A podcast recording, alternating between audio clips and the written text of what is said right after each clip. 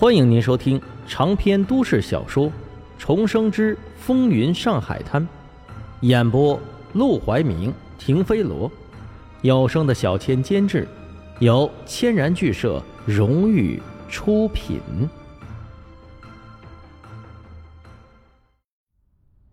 第四十三章，这活儿我们不干了。想到此处，沈梦生不禁自嘲了一笑。这种事儿也只能想想了。杜月笙能成家，靠的是给黄金荣的老婆洗脚，他总不能也跑去给黄金荣老婆洗脚吧？再说了，就算杜月笙现在没得势，也已经走在了得势的路上。他连马祥生都搞不定，又去招惹杜月笙，这是嫌自己死得太慢。总归。权势，权势，想要搞事情，权和势至少得先占上一样。黄金荣靠权发财，陆连魁靠财掌权，他呢，生在贫困之家，连买个巡捕的活都要被骗，想发展权力是不可能了，只能从钱势上下手。眼下摆在明面上的赚钱法子，就是周老板的饭馆，现在。他看似摆平了周老板，也难保这老小子不会过河拆桥。要想稳扎稳打，还是得往饭馆里安插几个自己的人。沈宝不行，这小子脾气暴躁又耿直，不会圆滑行事，不给他惹事就不错了。不能倚仗着他给自己做事。小张、小陈也不行，这两人笨手笨脚的，抢个钱。都能被个胖子追得满街跑，也就能帮他打听个情报，跑跑腿儿，还得继续调教。想来想去，身边能让他信任又可靠的只有一个人，他二叔沈广川。别看他就是个干体力活的，人却很识时务。他们一家子能活得好好的，全靠沈广川护着。想到这儿，他便叫了一辆黄包车，直接去了码头。上海是国内著名的大埠，码头为数众多，其中最发达的当属十六铺。但除了十六铺之外，还有其他许多大大小小的码头，不比十六铺差多少，也是繁荣的很。当然，这些码头也像十六铺一样，被大大小小的帮会势力分割，有的码头。还不止有一个帮会存在，常常发生各种争斗，死伤无数。沈广川所在的码头势力就非常的错综复杂，在这里装卸的工人有七八成都加入了帮会，但也有剩下的两成多无依无靠，在这里干零工，靠着老实勤奋勉强混口饭吃。沈广川就是其中之一，他本着不抢食、不惹事。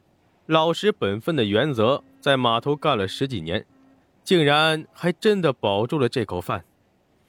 沈梦生走上码头的时候，一眼就看见了沈广川，倒不是他多特别，是因为接近傍晚，活都干得差不多了，所有人都摇摇晃晃的抽烟聊天，只有一个人还在吭哧吭哧的搬着一箱箱的货忙来忙去。这个人就是沈广川。看着他花白的头发，搬两箱货就累得垂腰，生怕把腰累坏了就没了这口饭的模样。沈梦生眼眶有些发热。二叔这么辛苦，可在家里总是笑呵呵的，从来没有抱怨过。哪怕是为了给他买巡捕房的活欠了五百块，也从来没当着他的面说过什么。家里的苦和累。他都一个人撑了下来。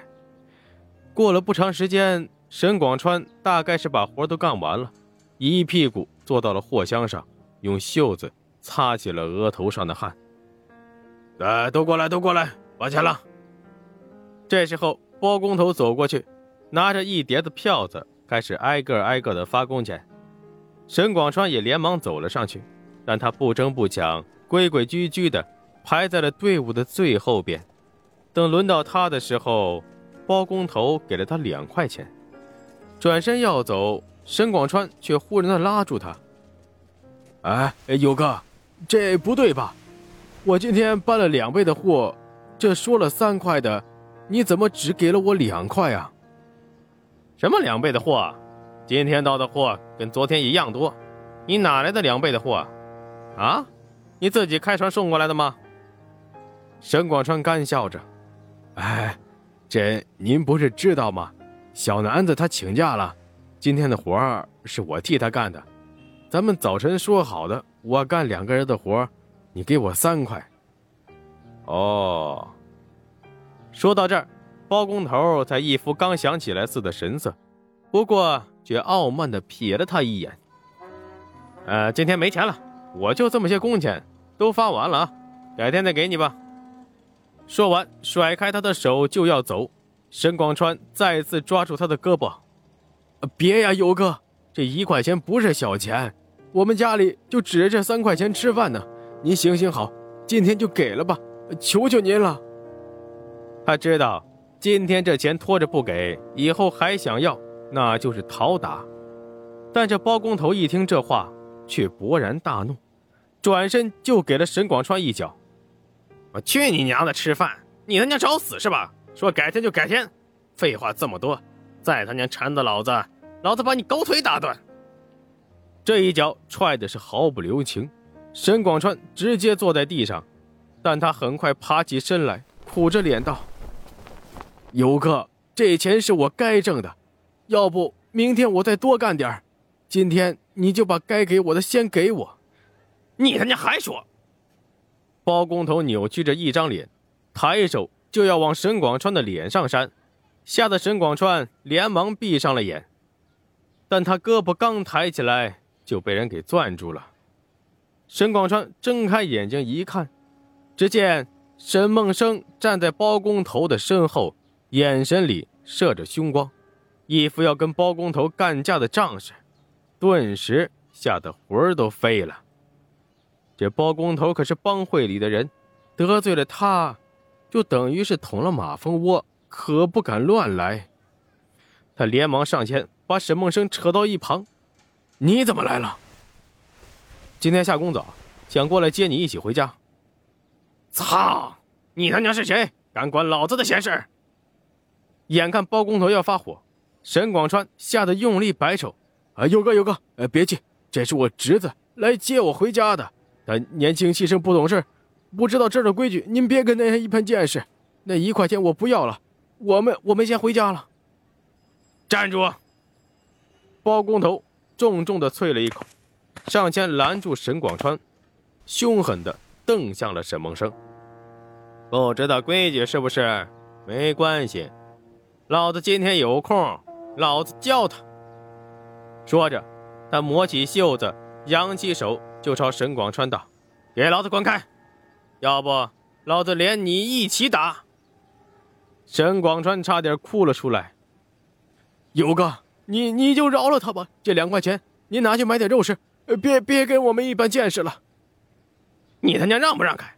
再不让开，明天你也不用来了。不来了就不来。沈梦生淡淡的开口，不动声色的把沈广川抓到了自己的身后。这活儿我二叔不干了，二叔，我们走。